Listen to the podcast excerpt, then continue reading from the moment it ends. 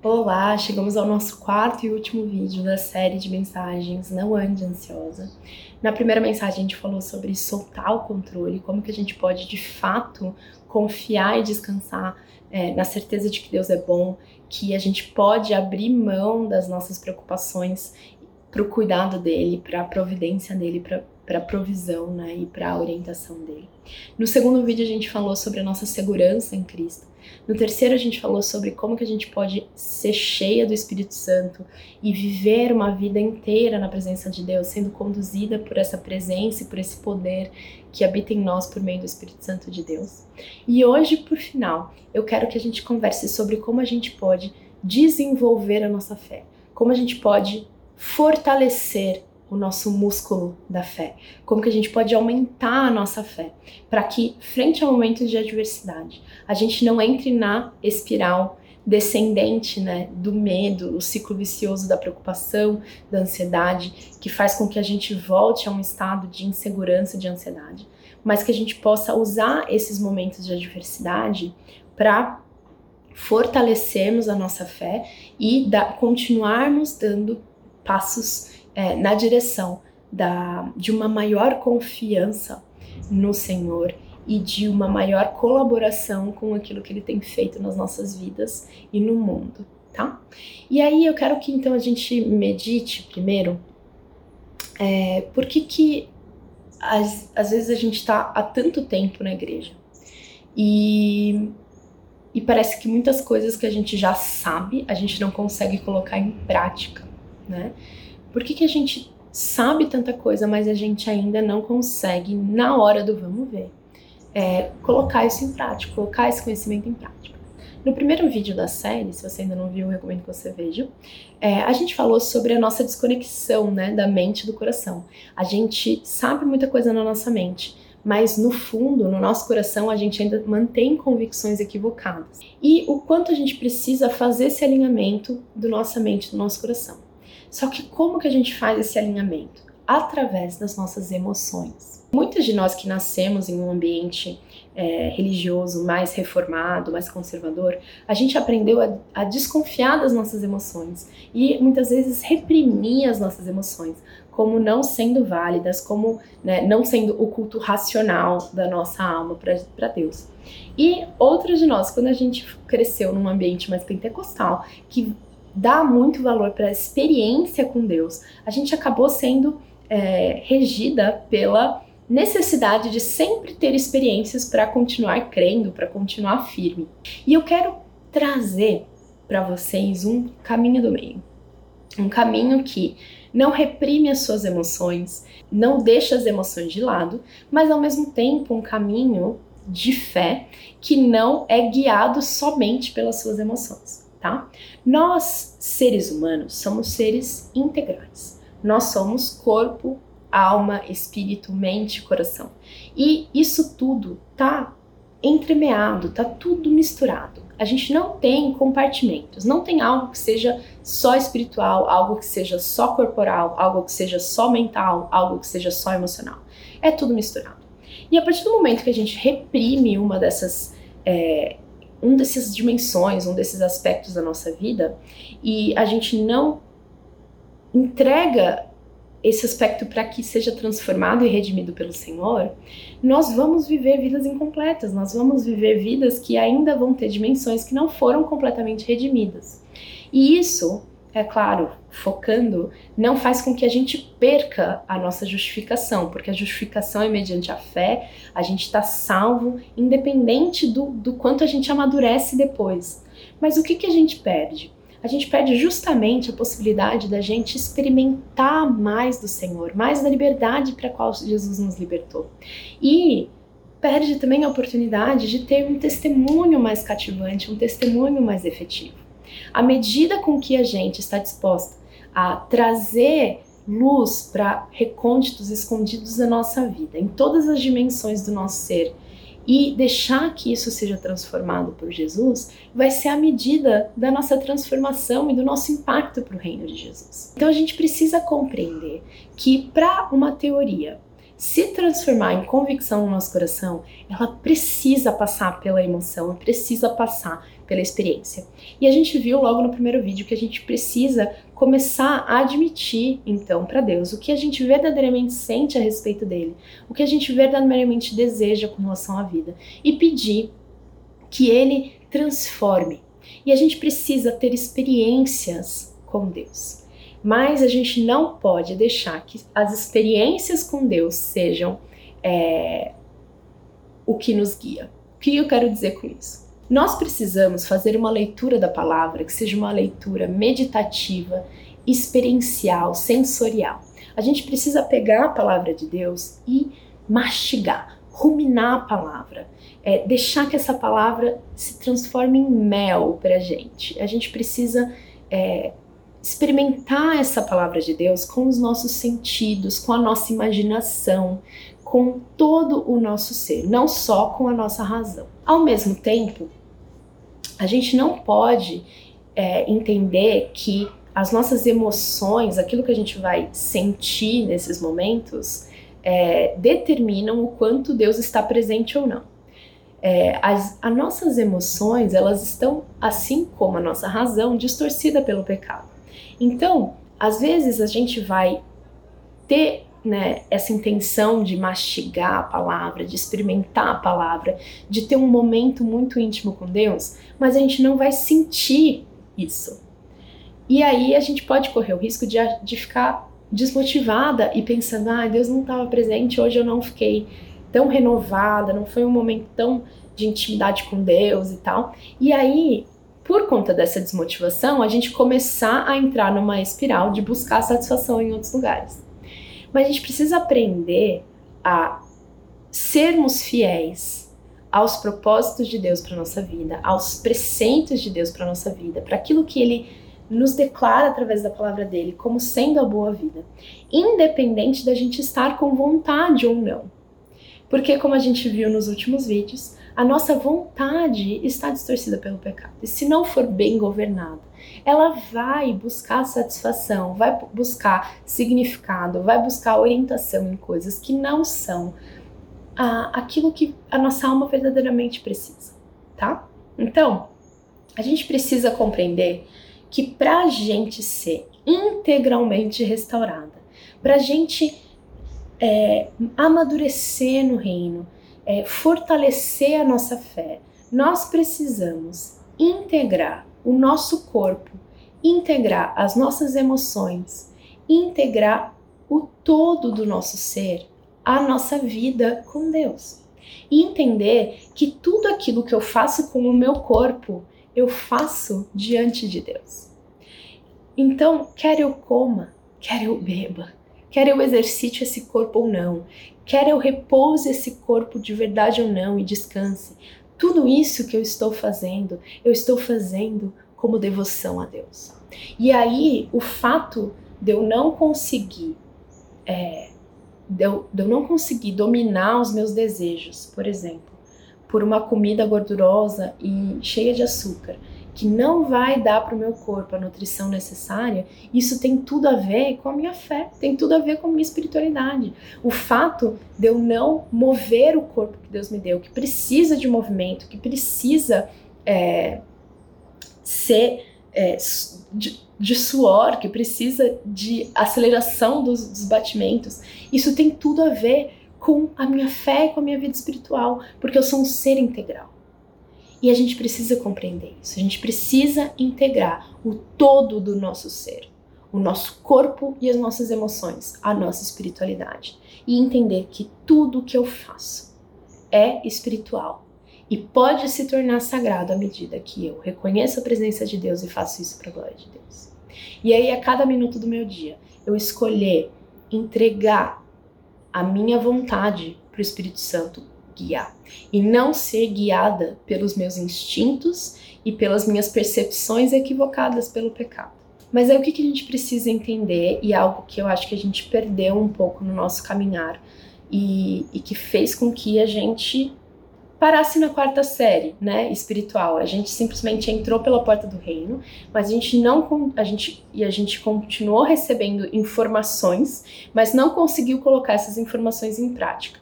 Por que que isso aconteceu? Porque nós não nos tornamos discípulas de Jesus. Calma. Você pode ser cristã de berço e ainda não ser uma discípula de Jesus. Por quê? O discipulado, ele tem um preço. Uma pessoa cristã é uma pessoa salva, é uma pessoa resgatada do pecado, uma pessoa que entrou no reino, que recebeu a salvação, que está lá, está com a salvação disponível. Mas ela ainda não entrou no processo de treinamento que vai fazer dela uma pessoa como Jesus, uma discípula de Jesus. O discipulado de Jesus pressupõe uma série de disciplinas, de uma série de treinamentos, de hábitos espirituais que você vai incorporar no seu dia para mortificar a sua carne, para diminuir a a influência e o poder da carne, né, da sua natureza pecaminosa sobre você e aumentar a sua sintonia, a sua frequência com o Espírito Santo de Deus. E isso não tem nada a ver com a justificação, tá? Isso não tem nada a ver com ser salvo ou não. A salvação vem por meio da fé, da, por, de graça por Jesus. Não tem nada a ver. Se você não escolher não continuar se desenvolvendo, você não vai perder a sua salvação. O que você vai perder é a oportunidade de desfrutar da comunhão e da libertação que Jesus já comprou na cruz para você, mas que dentro do processo de discipulado vai ter um custo. E aí é justamente aquela passagem que Jesus fala: quem quiser ser meu discípulo, negue-se a si mesmo, tome a sua cruz e me siga que, que Jesus estava querendo dizer com isso? Ele estava querendo dizer que o processo da gente é, crescer na, na semelhança de Jesus vai envolver esforço e vai envolver renúncia. Vai envolver uma série de ciclos de morte e ressurreição. O primeiro ciclo de morte e ressurreição que a gente tem é o momento da nossa conversão, é o momento que a gente entrega a nossa vida para Jesus e a gente admite Ele como nosso Senhor e Salvador. Mas depois disso, a gente ainda vai passar por uma série de ciclos que vão ser os nossos ciclos de morte e ressurreição dentro da nossa santificação. E essa, esse processo de santificação é o nosso processo de purificação do, pe do pecado que ainda habita em nós, do qual Deus já nos libertou mas que agora ele está nos purificando. Então, o discipulado tem um custo. E muitas de nós é, não entramos nesse processo. Nós nos dizemos cristãs, mas nós não entramos no processo de discipulado. Por quê? Porque a gente ainda mantém algumas mentalidades equivocadas com relação a Deus, porque a gente está querendo evitar uma vida de sofrimento, porque a gente não compreendeu a nossa parte na missão de Deus. Mas tudo isso foi sendo esclarecido ao, longo dessas últimas semanas, certo? E aí eu quero deixar com você essa certeza de que Deus está te fazendo convite hoje para uma vida de discipulado. Uma vida em que você vai viver para Cristo. Você vai participar da cruz de Cristo. E você, à medida que você vai participar da cruz de Cristo, você também vai participar da glória futura com Ele. Porque a medida do seu processo de santificação vai ser a medida do, do seu processo de glorificação também, lá no reino, quando Jesus voltar. E eu não sei quanto a você, mas eu quero. Eu quero ser glorificada, eu quero ser plenamente glorificada com Cristo. Eu quero receber plena satisfação. Eu quero mais intimidade com Ele. Eu quero mais comunhão com Ele. Mesmo que isso me custe mesmo que isso me custe. Então a gente precisa entender que às vezes a gente não faz aquilo que a gente sabe que tem que ser, ser feito, porque a gente não integrou todo do nosso ser, as nossas emoções, o nosso corpo, a nossa espiritualidade. E a gente ainda não entrou num processo de discipulado que pressupõe uma série de disciplinas que a gente incorpora na nossa vida com a finalidade de diminuir a influência do pecado na nossa vida e aumentar a nossa sensibilidade ao mover do Espírito Santo. E às vezes a gente foi ensinada com relação a disciplinas espirituais como sendo formas de alcançar a graça de Deus, formas de agradar a Deus, formas de né, justificar ou de agradecer a Deus pela, pela salvação dele, e não tem nada a ver. As disciplinas espirituais não, não têm a ver com autojustificação, não tem a ver com agradar ao Deus ou não. Deus está plenamente agradado por você, por conta do que Jesus fez na sua vida. E é, as disciplinas espirituais têm a ver tão simplesmente com o nosso compromisso de fidelidade, de diminuir o nosso ego, diminuir o pecado e aumentar a presença do Espírito para que Jesus seja visto, para que o reino seja manifestado. Isso tem a ver com o nosso processo de santificação. E a gente precisa, tendo essa consciência de que as disciplinas espirituais não são formas de barganhar com Deus, não são formas de conquistar o favor de Deus, mas são formas da gente permanecer mais atentas ao mover de Deus e mais dispostas a obedecê-lo. A gente passa a incorporar essas disciplinas no nosso dia a dia como uma como práticas de vida.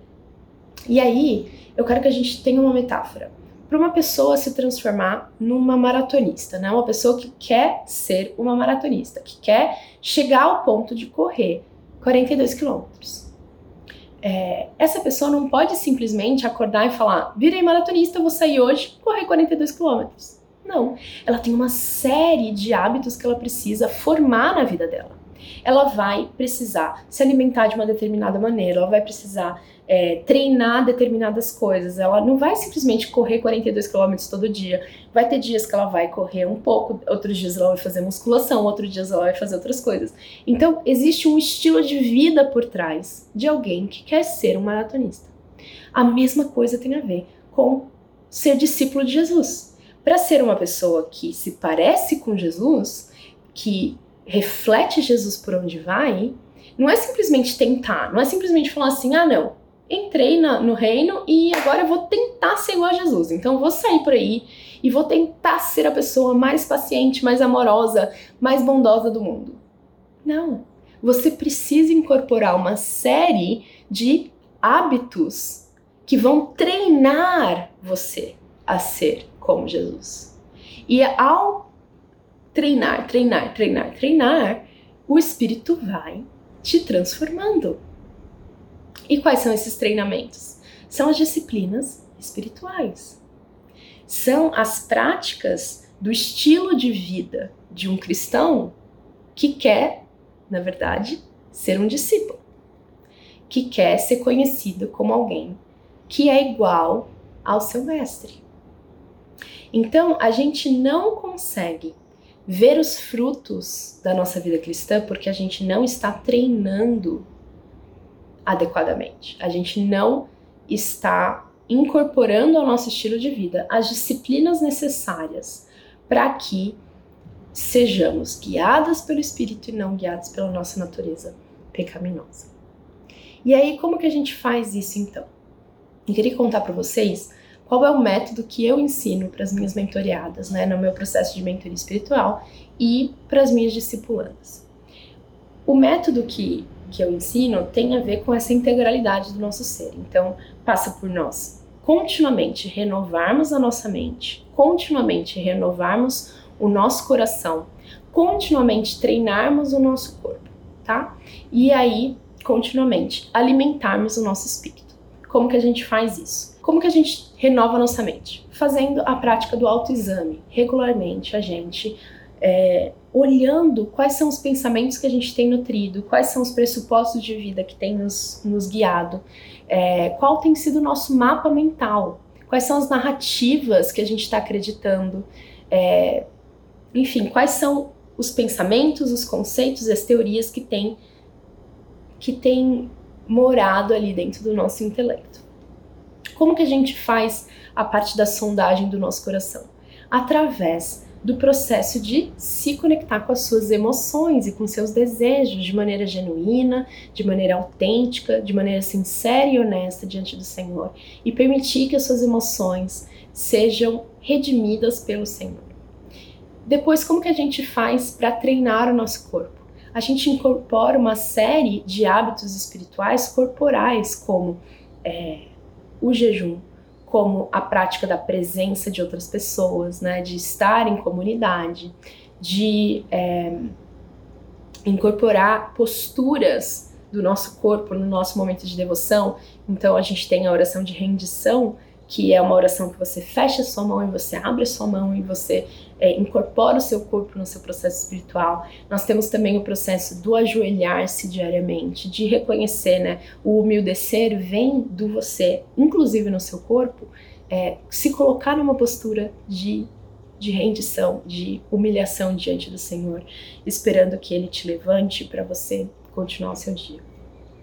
E o processo de alimentar o seu espírito vem da sua conexão com a palavra de Deus, do alimento que você vai diariamente comer e vai degustar e vai ler de uma maneira orante meditativa, através da prática da Lectio Divina, que é uma prática milenar também da espiritualidade cristã que é uma leitura da Bíblia com os seus sentidos, uma leitura da Bíblia que não é só uma, uma leitura, não é só uma, uma leitura racional, mas é uma leitura emocional que vai te trazer alimento espiritual de verdade. E aí, dessa maneira, a gente vai conectando a nossa alma a estar mais sintonizada ao mover de Deus. E a gente vai treinando o nosso ser integral a obedecermos à vontade de Deus. E dessa maneira a gente vai fortalecendo a nossa fé, a gente vai amadurecendo a nossa fé. E esse é o processo do discipulado, né? esse é o processo que Jesus pediu que a gente fizesse. Ah, quando Jesus falou para a gente ir a todo mundo e é, fazer discípulos, ele nos disse que ele que a gente deveria ensinar as outras pessoas a como obedecer os seus mandamentos. E eu creio muito que a nossa igreja ela tem ensinado muito quais são os mandamentos, mas tem ensinado pouco como obedecer esses mandamentos com todo o nosso entendimento, com toda a nossa alma, com toda a nossa força e a gente precisa resgatar esses outros aspectos da nossa espiritualidade para que a gente possa se desenvolver integralmente, quebrando algumas barreiras emocionais que a gente ainda mantém, quebrando alguns comportamentos equivocados que a gente ainda mantém e que nos, nos deixam aprisionadas num estado é, de, de angústia que não condiz com o nosso estado espiritual verdadeiro, que é libertas em Cristo.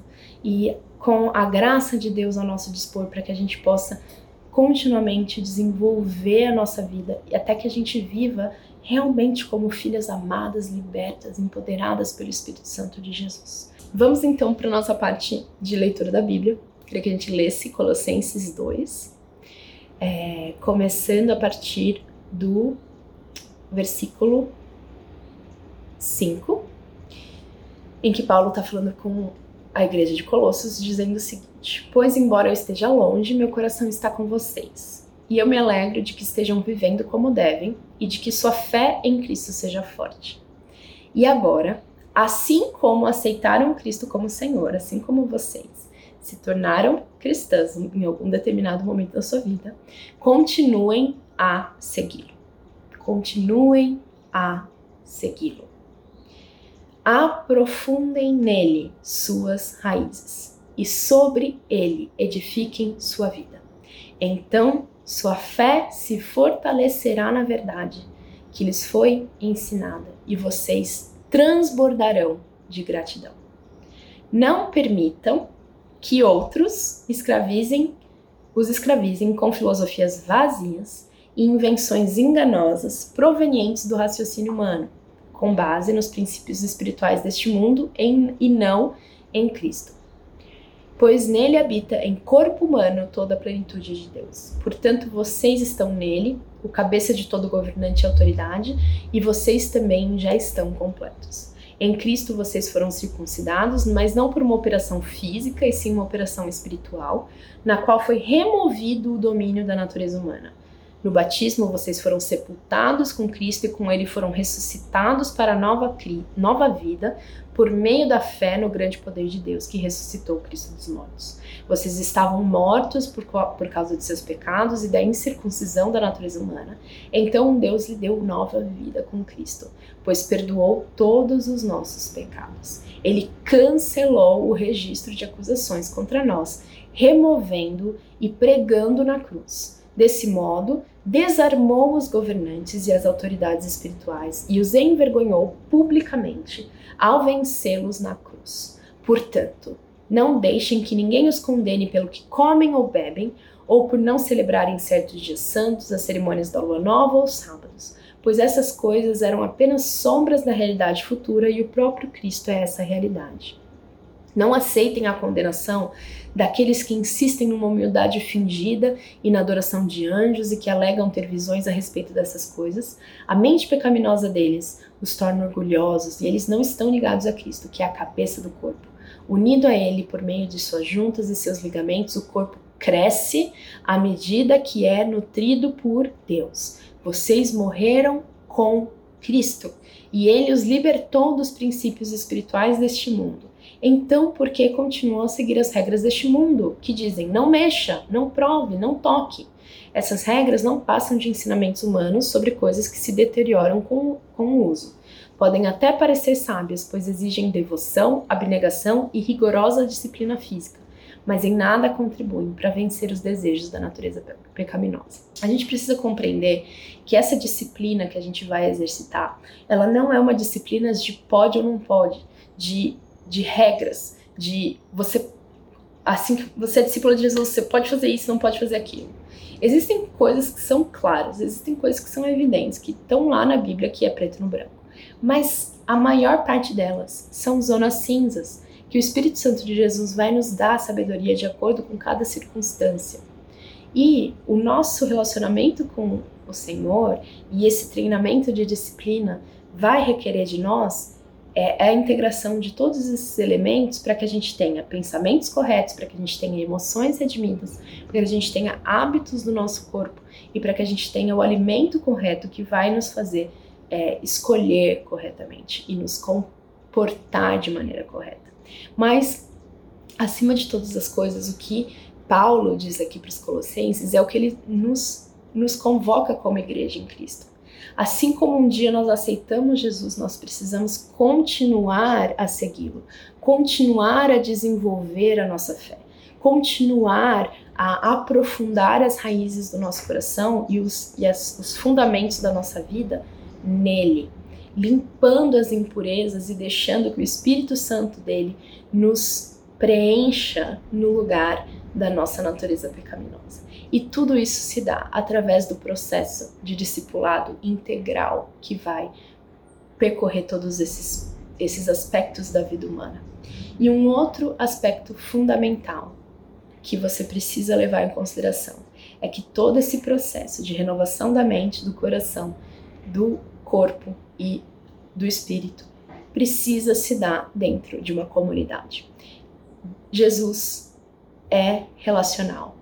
Nossa fé é relacional e nós precisamos desenvolver o hábito espiritual de estarmos em comunhão, mas não uma mera comunhão formal, racional, de ir todo domingo no culto para receber informações novas.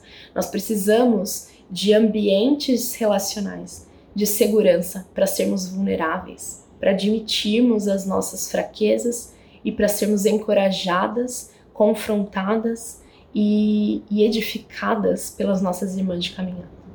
Então, esse processo de fortalecimento da nossa fé, para que a gente não ceda à ansiedade e ao medo no, no momento da dificuldade, mas para que a gente tenha uma fé que seja calma e confiante, precisa vir de um lugar de discipulado, um lugar em que a gente está treinando a nossa vida inteira a seguir Jesus e a ser enraizada em Jesus. E isso se dá, esse, esse treino se dá em um ambiente de comunidade, em um ambiente seguro de vulnerabilidade, de compromisso, de confidencialidade, de encorajamento, de empatia e de transformação profunda. Ok? Eu espero que o Senhor tenha falado muito ao seu coração ao longo dessas, dessas mensagens, que sua mente tenha sido renovada, que o seu coração tenha sido é, integrado né, ao processo, que as emoções que você sentiu é, tenham sido integradas na sua espiritualidade, que você saia desse processo motivada a entrar no caminho do discipulado e a pagar o preço, o custo de, de carregar a sua cruz e seguir Jesus, mas tendo a certeza de que a glória futura, a satisfação futura, em nada se, se compara com é, o pouco que a gente está tendo que abrir mão aqui e agora para participar dessa missão gloriosa de Jesus e, e sermos recebidas no reino dele quando ele voltar com braços abertos e ele dizendo: serva boa e fiel, serva boa e fiel. Você foi fiel no pouco e agora eu vou te colocar sobre muita coisa. Venha, sente-se à minha mesa, desfrute da satisfação eterna. Obrigada por ter cumprido a minha missão para você. Eu espero que você aceite esse desafio e que você entre nesse processo, que você encontre uma comunidade para participar é, de um processo de desenvolvimento espiritual como esse. Se você não tem alguém assim, se você não faz parte de uma comunidade como essa, eu ofereço a cada semestre um processo de mentoria espiritual em um ambiente relacional, mesmo que virtualmente à distância, como Paulo estava aqui à distância dos Colossenses. É, mas um ambiente de segurança, de encorajamento, um ambiente em que a gente vai é, desconstruir as falsas narrativas que a gente tem a respeito de Deus, sobre a vida, sobre nós mesmos e reconstruir nas bases da palavra a gente vai também integrar as nossas emoções e deixar que é, essas emoções sejam vivenciadas na presença de Deus e redimidas por Deus.